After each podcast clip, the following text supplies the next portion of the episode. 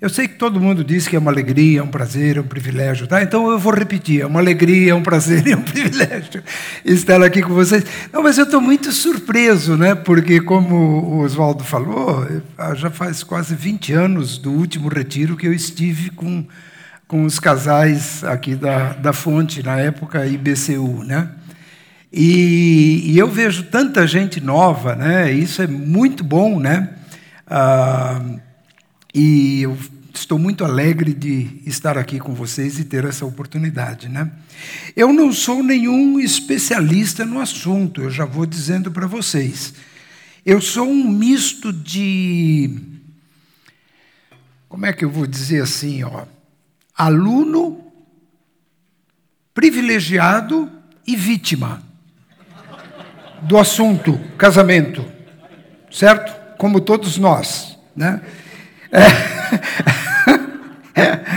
Não, o pior é que depois eu vou dar a palavra para ela, né? Mas isso vai ser só amanhã, então tenho uma noite toda para me recuperar. Mas tudo que eu falar hoje eu tenho que pedir perdão a noite toda. Não, mas eu, eu, eu vocês já ouviram aquilo, né? Que o, o, o diabo conhece muita coisa, não é porque ele é inteligente, é porque ele vive há muito tempo, né? Então é a mesma coisa eu com o casamento, né? Eu não sou nenhum professor, nenhum especialista no assunto mas ah, nós temos 50 anos de casados. Quando a gente casou, eu estava começando a aprender uma coisa. Eu tinha apenas uma desconfiança que ela estava sempre certa. Quando nós fizemos 25 anos de casados, eu realmente tive certeza de que ela estava sempre certa. Agora que nós fizemos 50 anos de casados, eu continuo achando que ela está sempre certa, só que acrescentei uma coisa. Ela está sempre certa, mesmo quando ela está errada. Então a gente vai aprendendo no casamento, certo? Eu, quando chegar, quando chegar aos 75 de casado, aí eu acho que eu vou ter alguma coisa para dizer que eu aprendi de fato, né? Mas na verdade eu, o meu o meu propósito aqui é realmente de falar do que a Bíblia diz. E, e esse, esse é o meu é o, o que eu mais gosto de fazer e aquilo que eu quero compartilhar com vocês, né? Ah, vocês sabem que existe na palavra de Deus mais ou menos umas 200, 250 referências ao templo. Templo. Eu estou dizendo ah, como se fosse igreja hoje, a igreja física, certo? Templo, não estou falando igreja como instituição. Mas existe mais de duas mil, e talvez duas mil e quinhentas, referências à família. E, evidentemente, falando em família, se inclui falar também de casamento nas suas diversas, nos seus, as suas diversas relações. Então, a Bíblia fala bastante a respeito desse assunto. E eu diria que, não hoje, porque eu não, não faço mais isso, mas durante uma boa parte do meu ministério, eu usei bastante tempo para tratar com famílias, para tratar de problemas, para tratar de dificuldades e para ajudar as pessoas a encontrarem na palavra de Deus a direção para enfrentar as suas dificuldades. Né? Então, o casamento é um assunto que está sempre presente para todos nós. Né? E eu quero me colocar, como a gente ouviu ontem do, do Fernando, que todos nós somos necessitados de orientação, de direção de Deus, de misericórdia de Deus, de perdão de Deus para os relacionamentos. Né? Então, o meu primeiro assunto, como vocês já ganharam no esboço que vocês receberam quando chegaram aqui, é uh, quatro princípios básicos do conceito bíblico de casamento. Quatro conceitos básicos. Então, eu quero repartir isso com vocês e nós vamos então tratar disso agora pela manhã. O primeiro conceito é o do princípio da igualdade. Aqui eu quero só trazer para vocês, não é uma coisa nova, acho que todos nós já ouvimos isso muitas vezes, Mas eu quero dizer que é muito importante dizer isso, porque apesar de as pessoas acharem que esse princípio de igualdade entre homem e mulher, entre marido e esposa, seja uma verdade, ah, na prática não se vive desse jeito. Eu lembro de conviver com, assim, não, não intimamente, mas de estar relacionado pelos vínculos de ministério com um pastor de uma cidade perto de Porto Alegre, onde nós trabalhamos durante 30 anos, mais ou menos. Ele acreditava piamente que a alma do homem valia mais do que a da mulher. Então ele se ensinava que se deve, deveria evangelizar homens. E se sobrar tempo, pode evangelizar alguma mulher, talvez uh, dê algum resultado, mas ele cria nisso. Eu conversei com esse homem, conversei com esse pastor.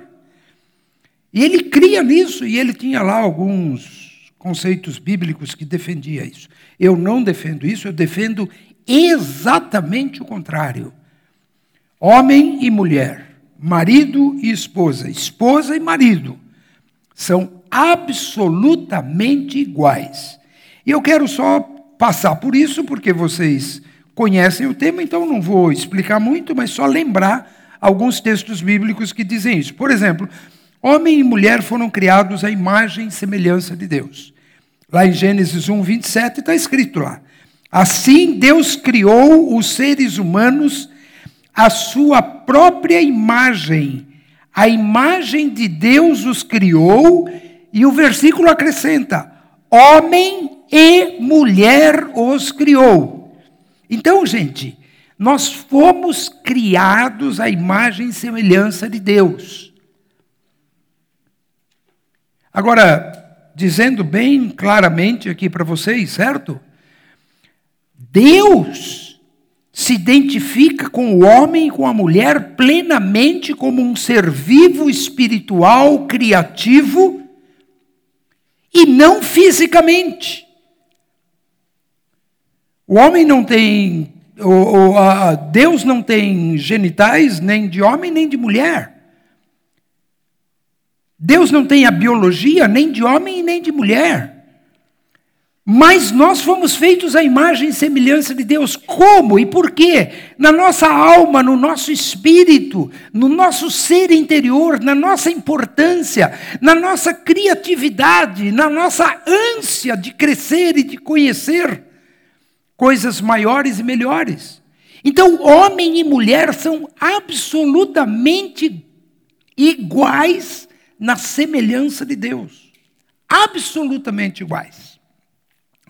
As mulheres têm características únicas. Por exemplo, em Isaías 49, fala a respeito de uma coisa que só as mulheres têm, que reflete o que Deus é. E está lá. 49, 15 de Isaías. Pode a mãe se esquecer do filho que ainda mama? Pode deixar de sentir amor pelo filho que ela deu à luz? Mesmo que isso fosse possível, eu não me esqueceria de vocês. Então Deus está se comparando a uma mulher. Ele está dizendo: esse sentimento que a mulher tem é o sentimento que eu tenho por vocês. Então ele está se fazendo semelhante à mulher, nessa característica. Então, absolutamente iguais na imagem e semelhança de Deus, no valor, na importância e no apreço que Deus tem para conosco. Né? Então, para Deus, não há nenhuma diferença nenhuma discriminação entre homem e mulher. Em Gálatas 3, 26 a 28, diz assim: Pois todos vocês são filhos de Deus por meio da fé em Cristo Jesus. Todos que foram unidos com Cristo no batismo se revestiram de Cristo. Não há mais judeu, nem gentil, nem escravo, nem livre, nem homem, nem mulher, pois todos vocês são um em Cristo Jesus. Absolutamente iguais. Absolutamente iguais. Nós viemos de uma história da humanidade que é, via de regra, bastante machista. E vivemos numa cultura bastante machista. Os portugueses que nos descobriram, ah, e nós estamos descobertos até hoje, né? Ah, com, passando um frio danado, mas, é, mas os portugueses eles têm um histórico bastante machista. Né? Os latino-americanos têm um histórico bastante machista. E nós aqui no Brasil temos uma história bastante machista. Então, é muito normal, dentro da nossa cultura, achar ou desconfiar que, de alguma forma, nós homens temos algum valor um pouquinho maior do que as mulheres. Isso acontece na prática com muitas coisas. Mulheres muito bem formadas, muito bem preparadas, que fazem o mesmo trabalho ou melhor do que um homem, têm um salário bem menor. E por que isso? Por que isso? Isso é um absurdo, isso é um crime, isso é uma desonestidade. Isso é uma afronta à natureza humana que nos fez homens e mulheres, mas com o mesmo valor com o mesmo princípio de igualdade. Então, se você, em qualquer momento, vier a, a pensar ou considerar qualquer tipo de intento, de intenção que cheira superioridade, você está absolutamente em pecado. Porque não foi assim que Deus nos fez. Você está pensando de uma forma mentirosa, enganosa, que o diabo conseguiu colocar dentro do coração da humanidade e criando, então, uma desigualdade e uma pretensa superioridade que, evidentemente, não existe e não foi o propósito de Deus quando criou homem e mulher. Nós temos papéis diferentes, nós temos características diferentes, nós temos corpos diferentes, nós temos pensamentos diferentes, lógica diferente, mas nós somos absolutamente iguais em importância e valor diante de Deus e um diante do outro.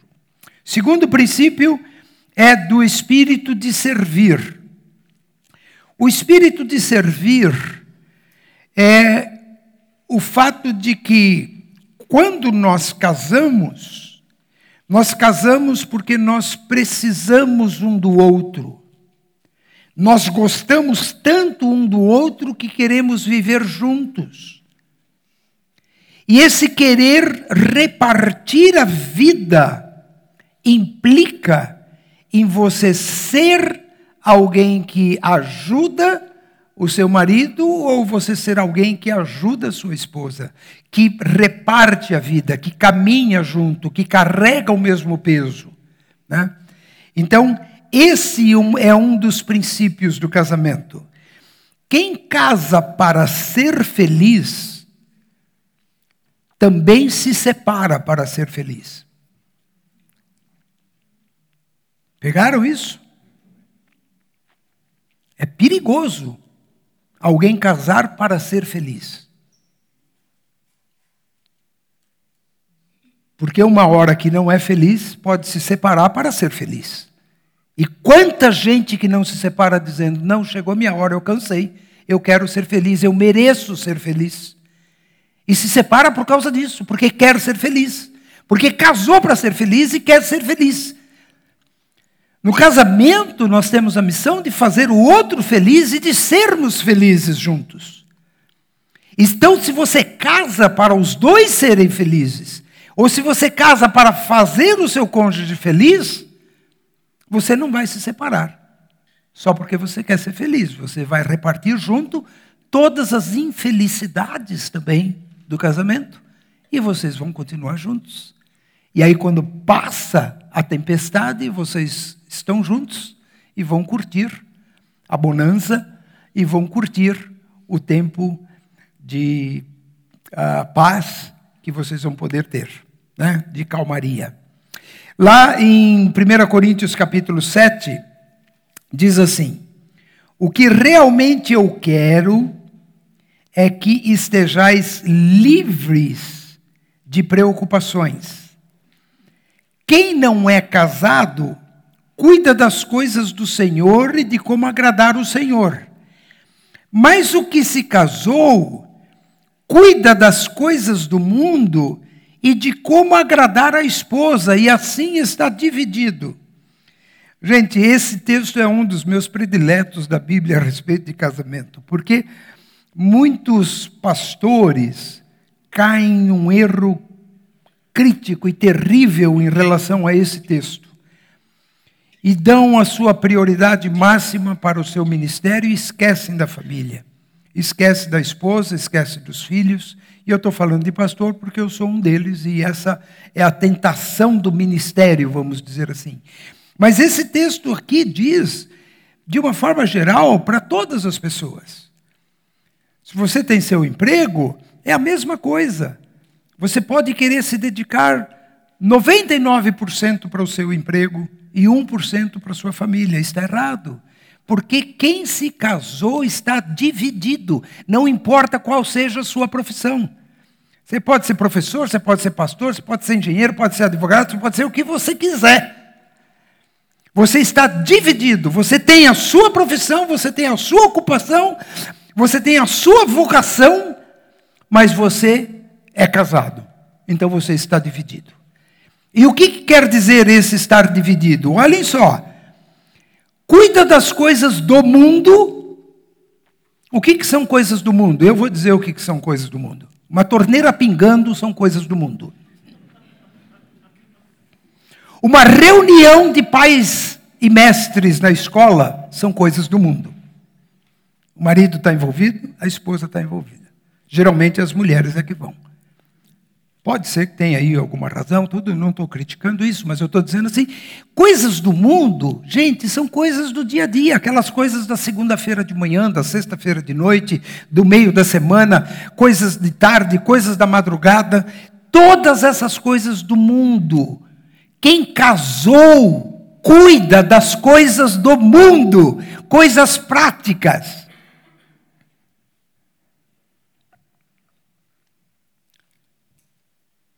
Interessante, né?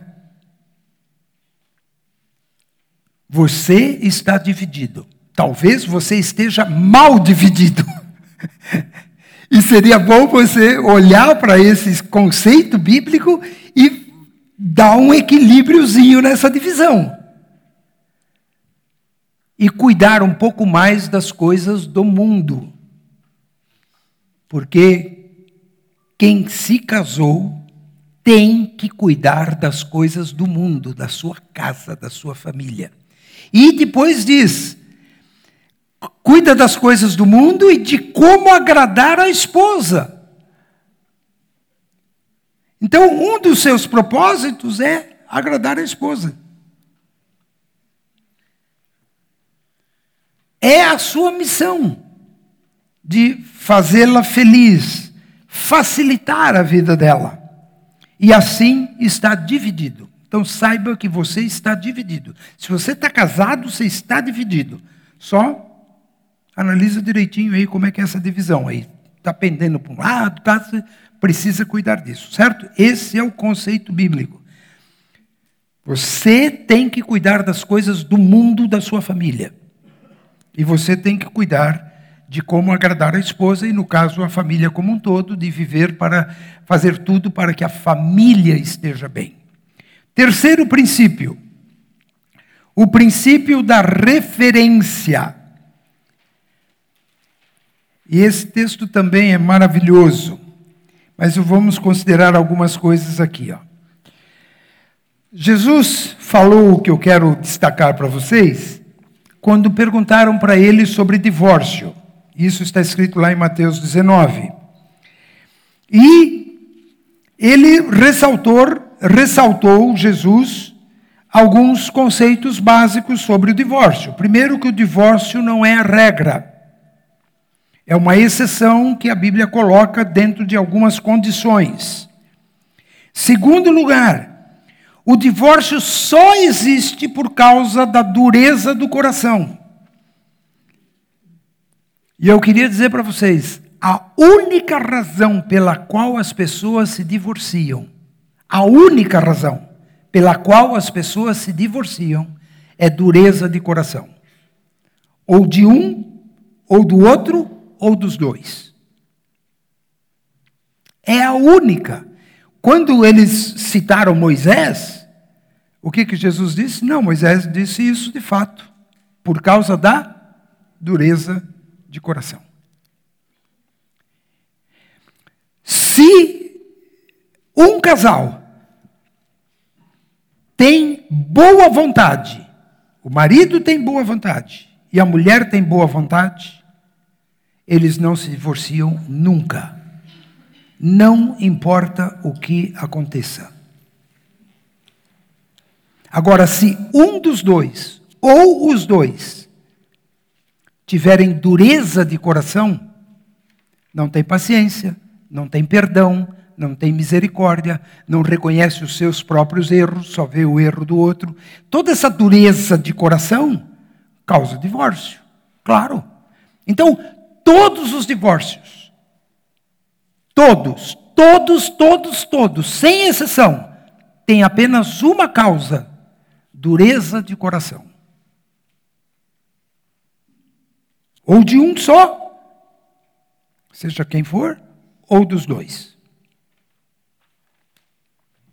Então, dentro desse contexto, aí ele dá um ao outro, eu falei de três, né? Primeiro, que o divórcio não é a regra. Segundo, que o, o divórcio só existe por causa da dureza de coração. E o terceiro, é um antídoto, antídoto para o divórcio, é que cada cônjuge seja a referência e o outro seja o relativo. Agora eu vou explicar isso lendo o texto bíblico, porque o texto bíblico é riquíssimo nessa, uh, na, no enunciado uh, desse princípio. Disseram-lhe os discípulos: se essa é a condição do homem relativamente à sua mulher, não convém casar. Aí eles chegaram numa conclusão certa. Olha só. Se essa é a condição do homem, quer dizer, nós vamos desenhar isso e nós vamos fazer o perfil desse homem e vamos determinar as condições do homem. O homem, as condições do homem. Aí ele diz assim: relativamente à sua mulher. Ah, agora mudou. Não é só o perfil do homem em si, dele para ele. É o que ele pensa, é o que ele acha, é o que ele quer, é o que ele entende, é a experiência dele, é a formação dele, é a cultura dele, é a família dele. Não, não é isso. É o perfil do homem em relação à sua mulher. Então a importância do homem aqui está relativizada por uma condição, não diz aqui a condição do homem. Qual é a condição do homem? É que ele casado, ele está relacionado, ele é relativizado com a mulher que está ao lado dele. Então, a mulher é a referência e o homem é o relativo. Vocês perceberam a lógica desse texto? Eu, eu acho isso impressionante. Olha, alguém me prendeu aqui. Ó. Só não sei de onde saiu aqui. Vocês perceberam? Porque normalmente se pensa assim que o homem é a referência e a mulher é o relativo. Esse versículo inverte isso. Claro que se a gente for usar a lógica de Jesus no sentido geral, isso vale para os dois. Então, a mulher é a referência para o homem e o homem é a referência para a mulher. Então a mulher também é relativa, porque ela também ela está diante do homem como uma relativa e o homem está diante da mulher como relativo. E no, nesse caso, a mulher é a referência. Então, olhem só, leiam de novo, vejam o, o, a, a, a ciência da lógica espiritual que está embutida nessas poucas palavras. Se essa é a condição, condição é um condicional, é aquilo que determina, é aquilo que dirige, certo? Isso é condição. É aquilo que define uma coisa. E para definir o homem, a condição do homem, você precisa relativizá-lo à mulher com quem ele se casou. Que coisa impressionante isso. A mulher é a referência para o homem casado, e o homem casado é a referência para a mulher. Jesus é extraordinário. E ele, em uma frase, ele coloca as peças todas nos seus devidos lugares. Então, quando nós casamos, nós somos relativos. E o outro é a referência. Isso serve para homem e serve para mulher. Aqui está falando especificamente do homem, porque foram os homens que perguntaram e Jesus está dando a resposta para eles. E eles, é, os discípulos, né, disseram-lhe os discípulos. Isso aqui não foram os fariseus, porque os fariseus é que tinham feito a pergunta. Mas isso aqui foi dito pelos versículos, pelos discípulos. E Jesus disse: sim, é isso mesmo. É isso mesmo. Não era sempre que eles pegavam a lição desse jeito, mas aqui eles pegaram direitinho. A mulher é a referência e o homem é o relativo, ou vice-versa também. Né? Ah, a coisa foi tão chocante para eles que aquilo provocou um escândalo. E eles até chegaram a pensar: então, se for assim, não convém casar. É, é, exatamente isso. Se você não quer viver assim, então não case. Simples. Fique solteiro a vida toda. Porque casamento relativiza você. Casamento faz da outra pessoa a sua referência. E é assim. E como disse o texto anterior, você está dividido. Não tem como. Você só pode tomar uma decisão, ou casa ou não casa. Casou, é assim. Não quer viver assim? Não case. Simples assim. Porque casamento é isso. Né? Ah, e o quarto princípio é o princípio da continuidade. Ah, é muito interessante isso. Eu também gosto demais desse conceito, porque acho que traz para nós uma, uma esperança, traz para nós uma, uma ideia mais confortável a respeito do casamento. Porque se a gente for pensar sobre o marido perfeito e a mulher perfeita, eu acho que nenhum de nós aqui passa nos testes mais básicos a respeito disso. A gente não sabe ser perfeito nem para a gente mesmo. A gente erra demais com a gente mesmo. A gente peca demais com a gente mesmo. A gente fracassa demais com a gente mesmo. Imagine em relação aos outros.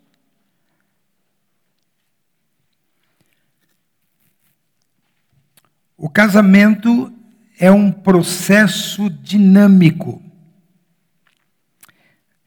Eu costumo dizer que casamento acontece em três fases: no cartório, na igreja e na cama.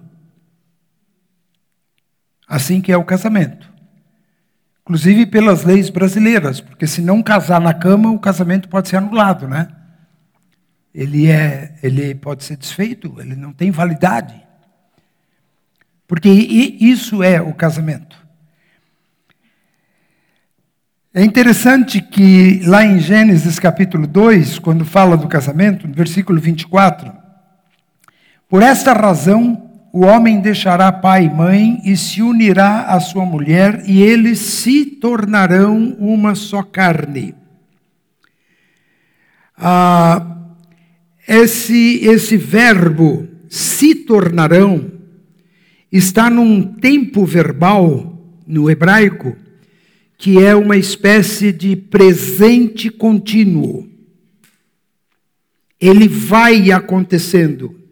Então diz aqui, eles vão se tornando uma só carne. Não é uma coisa termi uh, que, que termina, que seja pontual. É uma coisa que vai se repetindo, é uma continuidade. Então, algumas ilustrações assim. Por exemplo, o casamento não é uma foto. O casamento é um filme. O casamento não é um diploma. O casamento é uma matrícula. Muita gente que acha que casou resolveu o problema da vida, né? O grande objetivo é casar. Casou, faz aquela festa maravilhosa, tira a fotografia para tudo quanto é lado, filma, e tudo, tudo vai para a lua de mel, tá pronto. Casou. Não, não, não casou. Começou a se casar. Começou a se casar. O casamento não é um lugar, o casamento é uma caminhada, o casamento é um caminho, o casamento é um processo. O verbo aqui diz, a gramática do texto diz isso, que vão se tornando. E nós quase sempre pensamos no casamento como um ato estanque. Era assim, ó, um minuto atrás eu era solteiro, um minuto depois, eu estou casado. É verdade, está casado. Mas você começou um processo chamado casamento. Você não terminou. Então, como eu falei assim, não é um diploma, é uma matrícula. Você se matriculou numa escola chamada casamento. Então, você começou uma caminhada. Você tem muita coisa para fazer pela frente. Então, esse processo, ele está embutido dentro da, da primeira vez que se fala de casamento. Por isso, deixará o homem, pai e mãe, se unirá à sua mulher, e os dois vão se tornando, dia a dia, vão se tornando uma só carne. Hoje, quando, quando, nós casamos, bom, nós íamos mudar para Porto Alegre, casamos em São Paulo, a gente vivia em São Paulo e ia morar numa outra cidade que a gente nunca tinha morado antes, a gente já conhecia, mas nunca tinha morado. Então, nós casamos e, e nem dá para dizer que a gente casou e foi para Porto Alegre de mala e cuia. A gente foi só de mala, porque a cuia a gente comprou lá. ah, que é lá onde tem cuia, né? É, aqui você consegue comprar também, mas a cuia a gente comprou lá. Então, não significa que você tem tudo pronto quando casa. O grande desafio do casamento é construir a vida juntos. Construir a vida juntos. Hoje é muito comum que casais deixem para muito mais tarde para casar, porque eles querem ter tudo em casa. Enquanto eles não tiverem um satélite particular para uh, cuidar da internet da casa, eles não casam. Aí tem que ter todos os aparelhos domésticos, todos os móveis, um carro para cada um na garagem. E, e, enquanto não tiver isso, não casa porque não está pronto para casar. Se você esperar ficar pronto para casar, você não vai casar nunca. Porque ninguém está pronto para casar. A gente casa para ficar pronto com o passar do tempo. Mas ninguém está pronto. A gente começa um processo. E a gente casa para construir a vida juntos. Construir uma vida, construir uma família, construir um conceito. E vocês não imaginam como isso é importante. No nosso caso, já com mais idade, a gente olha para trás e a gente vê assim, como essas coisas foram somando na nossa vida. E foram criando um, um, um cabedal de experiências, de gratidão, de, de coisas. E como as pessoas tratam a gente com, tanta, com tanto carinho, com tanta consideração. E aí você tem uma história toda por trás, você foi construindo uma coisa. É uma construção. Assim é o casamento. E é isso que a Bíblia nos ensina. Então, Recordando rapidamente isso. O princípio de igualdade, nós somos absolutamente iguais. Por favor, rejeite qualquer discriminação de importância, de diferença, de características. Absolutamente nenhuma diferença. De importância nenhuma, de valor nenhum. Nada, nada, nada, nenhuma discriminação. Toda discriminação entre homem e mulher, no sentido de valor, é pecaminosa. Porque nós fomos ambos criados à imagem e semelhança de Deus. E eu vou dizer para vocês: do que foi feito o homem? Do pó, do barro. Sabe que nós, sem Deus, nós somos um boneco, boneco de barro. Nada mais do que isso. Um monte de barro juntado assim. Uma estátua de barro. Nós só temos vida porque Deus soprou a vida dele em nós. E a mulher foi feita justamente da costela do homem. Quer dizer, nem de barro a mulher é. Mulher é feita de costela. Por isso gaúcho, gaúcho gosta de costela, né? Dizem que é carne de segunda, mas lá no sul é de primeira. e a gente aprendeu isso. Os meus filhos sempre diziam assim: você pode fazer picanha, filé mignon, pode fazer qualquer outra coisa, uh, maminha, uh, tudo, tudo que você quiser fazer. É, e os meus filhos sempre diziam assim: pai, para de enrolar a gente e traz a costela. Porque a costela demora mais para ser feita, né? Então a mulher foi feita da costela. Vocês sabiam que a costela é a parte do corpo em que nós temos mais células tronco? Que a gente é capaz de construir uma pessoa nova inteirinha, com tudo, só com células troncos de uma costela, e, e, mais especialmente a costela que nós não temos mais, que é a de baixo aqui que foi tirada, que foi o conjunto né, dessa costela. E Deus fez a mulher justamente desse lugar, onde tem a maior riqueza de células troncos do ser humano. Porque Deus queria fazer alguém de valor. Porque Deus queria fazer das entranhas do homem, da natureza, do seu DNA, das suas células tronco, alguém que lhe fosse, a Bíblia fala disso, que fosse compatível, que, que encaixasse, que fosse perfeitamente harmoniosa para com ele. Assim é a mulher. Então, sem nenhuma discriminação. Aí, o segundo conceito que nós vimos é o do espírito de servir. É aquele que nós estamos divididos. Se você casou, você está dividido. Se você gosta ou não gosta disso, não interessa, você está dividido. Só tem que administrar essa divisão do jeito como a Bíblia ensina. Terceiro, o princípio da referência. A referência no seu casamento não é você. A referência no seu casamento é o seu cônjuge.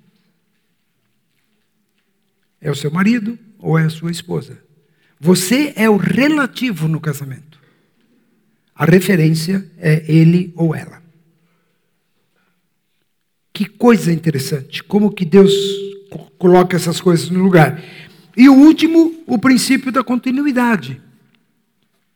Ninguém aqui estava pronto para casar quando casou. E ninguém está pronto nem hoje. Nós continuamos nesse processo a aprender, a acumular experiências e a viver de uma forma mais significativa um com o outro dentro desses relacionamentos de família. E nós que já estamos, nem sei quantos anos bem que nós estamos só nós dois, o ninho vazio, quando saiu o último filho de casa. 15 anos, mais que. É, é quando a gente estava em Porto Alegre, a gente já ficou, tinha ficado sozinho lá. Ah, mais de 15 anos que nós estamos só nós dois. Nem cachorro nós não temos. É, porque hoje em dia tem gente que não tem filho, tem cachorro, né? Ah, então, Todos nós passamos por essa fase, certo? Mas agora não temos nem filho e nem cachorro em casa, né? Então, nós estamos construindo a nossa vida dentro desse conceito de ninho vazio, né? Procurando significados. E eu diria assim, ó, eu, tanto a Maldi quanto eu, uh, eu acho que ela faz hoje o que ela gosta de fazer em termos de ministério e em termos de família. Ela ama ser sogra, e a melhor sogra que eu conheço. Eu até brigo com ela às vezes, porque ela é mais sogra do que esposa às vezes. Mas ela, ela te põe as prioridades no lugar certo e às vezes me incomoda, né? Mas, é, então, é, tem, tem essas coisas novas, próprias da nossa idade, né? A Malde trabalha como voluntária na igreja e faz mais coisa do que a maioria das pessoas ah, fazem lá, né? Ah, por quê? Porque ela, ela está se dedicando para tudo que ela quer fazer e aquilo que ela gosta de fazer, né? E eu também, eu também estou vivendo uma fase da minha vida que eu estou feliz da vida com tudo que eu estou fazendo, porque nós fomos construindo uma carreira juntos e fomos construindo uma vida juntos. Nós temos falta dos netos, não, não moram na mesma cidade, nós temos quatro netos que moram no exterior e três netos que moram aqui em Campinas. Então, quando a gente quer matar saudade, vem para Campinas, né? Para pelo menos encontrar com três dos netos aqui. Os outros quatro a gente só vê cada dois, três ou quatro anos até, né? Que é muito mais difícil de a gente ver. Mas essa é a nossa família, esse é o nosso jeito de viver. Isso, isso foi o que foi construído e nós somos muito gratos a Deus por cada filho, por cada nora, por cada neto, e, e, assim nós vivemos na plenitude do que a gente pode viver, colocando esses princípios em, ah, em prática. Então nós somos iguais em importância, nós somos servos um do outro, nós somos referência um para o outro, e o nosso casamento é apenas um processo que segue dia a dia ah, na nossa vida. Mas talvez você não esteja vivendo isso. E seria bom começar a colocar em ordem esses conceitos na sua própria vida, né?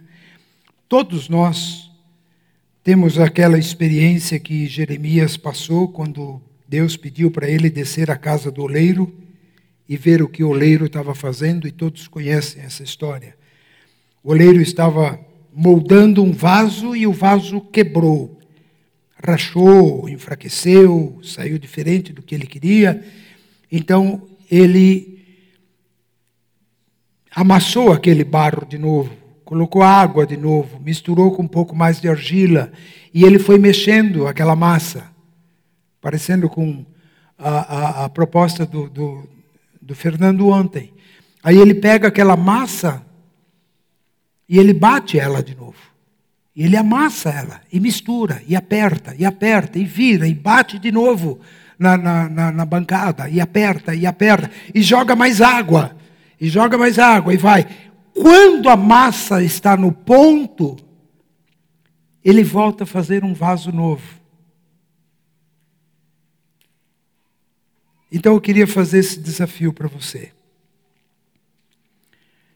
Talvez você sinta que alguma coisa na sua vida ou no seu casamento é como um vaso que está rachado ou quebrado. Ou Deus já começou a fazer um vaso novo. A coisa boa é que esse vaso que quebra na mão do oleiro, quando quebra na mão do oleiro, ele não joga fora aquele, aquele barro com aquele velho barro, ele quer fazer um vaso novo. Agora, se você quebra longe de Deus, sem Deus, fora das mãos de Deus, você vai quebrar a cara. Não vai dar certo. Então o desafio é: quebre nas mãos do leiro e deixe ele amassar de novo e amassar, e amassar, e coloca água, e amassar. Preparar você para ele fazer da sua vida e do seu casamento um vaso novo. Vamos orar. Senhor Jesus, ajuda-nos a compreender o teu magnífico projeto para as nossas vidas, chamado casamento. Senhor, nós temos um privilégio muito grande de repartir a vida junto com alguém. E aprender da vida junto com alguém. E usufruir da vida junto com alguém. E viver um em referência ao outro, para que ambos possamos andar nos teus caminhos e fazer cada dia mais a tua vontade. Realize, Senhor, esse projeto na vida de cada um de nós aqui. É o que pedimos para a honra e glória do teu santo nome. Amém.